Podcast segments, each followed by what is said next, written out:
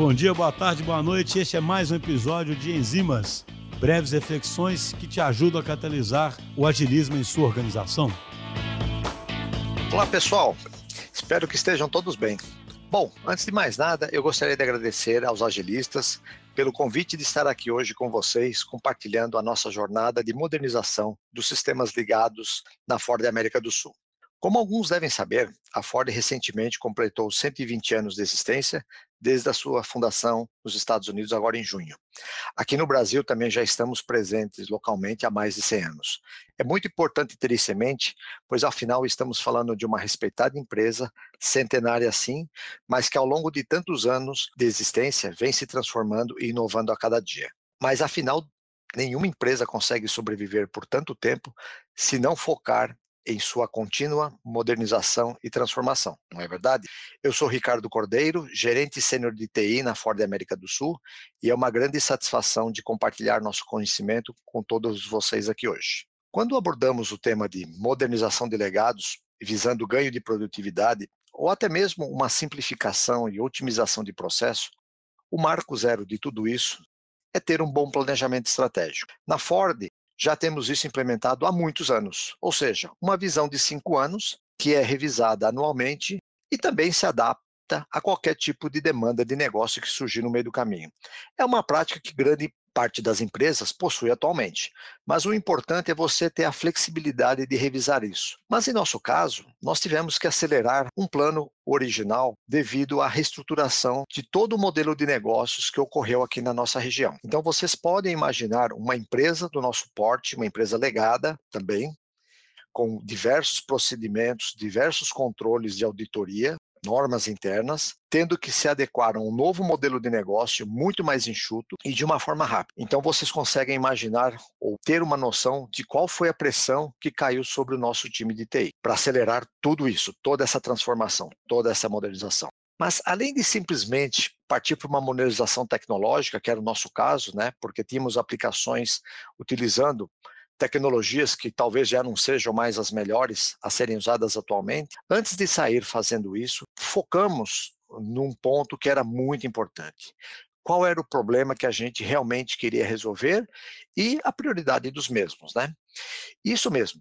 Essa simples pergunta, qual o problema que eu quero resolver, muitas vezes, por incrível que pareça, gera silêncio em várias reuniões com o time de negócios. Mas, como eu disse, as organizações, as pessoas, a cultura, muitas vezes impregnada não só na organização como nas pessoas, implica em responder tudo isso de uma forma muito automática, usando já o conhecimento prévio. Mas vamos parar um pouquinho para pensar: será que realmente é isso que eu quero? Será que o meu cliente espera eu simplesmente entregar algo que está sendo feito como há tantos anos atrás? Ou a gente realmente precisa se remodelar, se reinventar?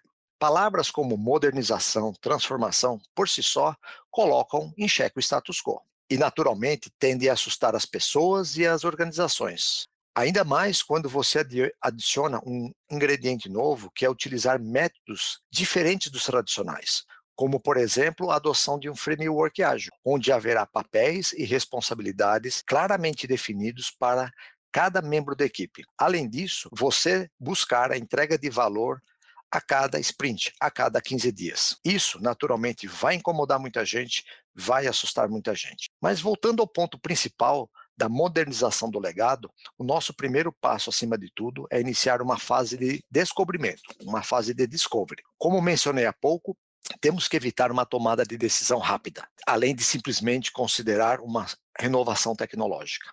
Juntamente com essa etapa de descobrimento, é importante já começar a trabalhar de quais são as métricas que eu vou monitorar. Como eu posso medir que essa nova solução ela realmente vai entregar o valor que está sendo esperado? Essas métricas podem ser desde os famosos KPIs, os OKRs ou mesmo os outcomes.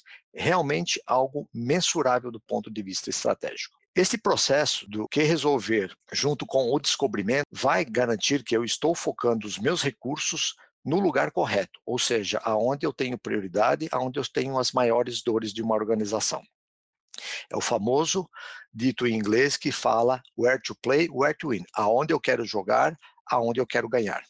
E o que isso significa? Significa avaliar todas as possibilidades. O ponto de sucesso aqui é realmente pensar fora da caixa foco no cliente e foco na modernização. Então vamos lá. Primeiramente, que opções eu teria fora da empresa? Através da prática de benchmarks, não somente com empresas do mesmo segmento ou de outros segmentos, buscamos informações, buscamos novas visões que até então não tínhamos tido. Além disso, buscamos sempre nos conectar com as startups. O universo da startup todos conhecem, é um universo de agilidade e inovação para que tudo isso possa inspirar algo novo que vai ser criado. E não pensem vocês que esta ação é exclusiva do time de TI. Muito pelo contrário, nós temos sempre a presença das nossas áreas de negócio, em especial os POs, os Product Owners, para que eles também venham, dentro dessa transformação, desta etapa de exploração, visualizar o real benefício que a gente tem, além daquilo que a gente tem de, dentro de casa atualmente. Além disso, também buscamos parceiros estratégicos. É sempre muito importante ter em mente que muitas vezes eu não tenho a minha capacitação técnica que eu gostaria dentro do meu próprio time. Então, nos associamos a parceiros estratégicos para que a gente também possa acelerar não somente a transformação e modernização, mas também a mudança cultural que as pessoas dos nossos times, seja de TI, seja de business, de negócios, também vêm a ter. E este tipo de modelo tem trazido resultados incríveis, sejam eles no quesito simplificação e modernização que a gente busca. Além disso, essa nova mudança de papéis, com engajamento, mais efetivo das pessoas quebra uma determinada barreira, onde a gente começa a implementar uma cultura ágil e, acima de tudo, fazer com que aquelas resistências, aquelas pessoas que muitas vezes não contribuíam para o sucesso de um projeto, acabem sendo demovido.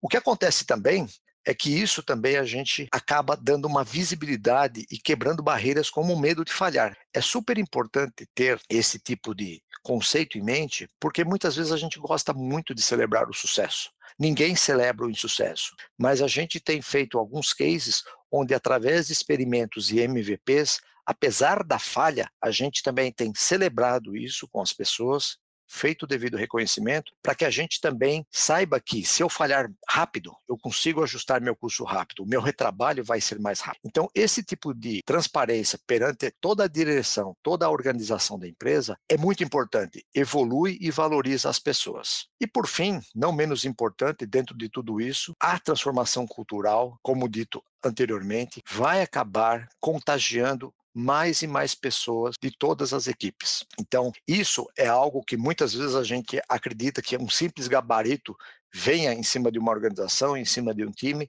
e todo mundo vai conseguir entender e agir ou se transformar na mesma velocidade. A gente sabe que isso naturalmente não é possível, mas a partir do momento que você vai dando exemplos, vai mostrando esses casos de sucesso e insucesso, as pessoas tendem a abraçar as causas.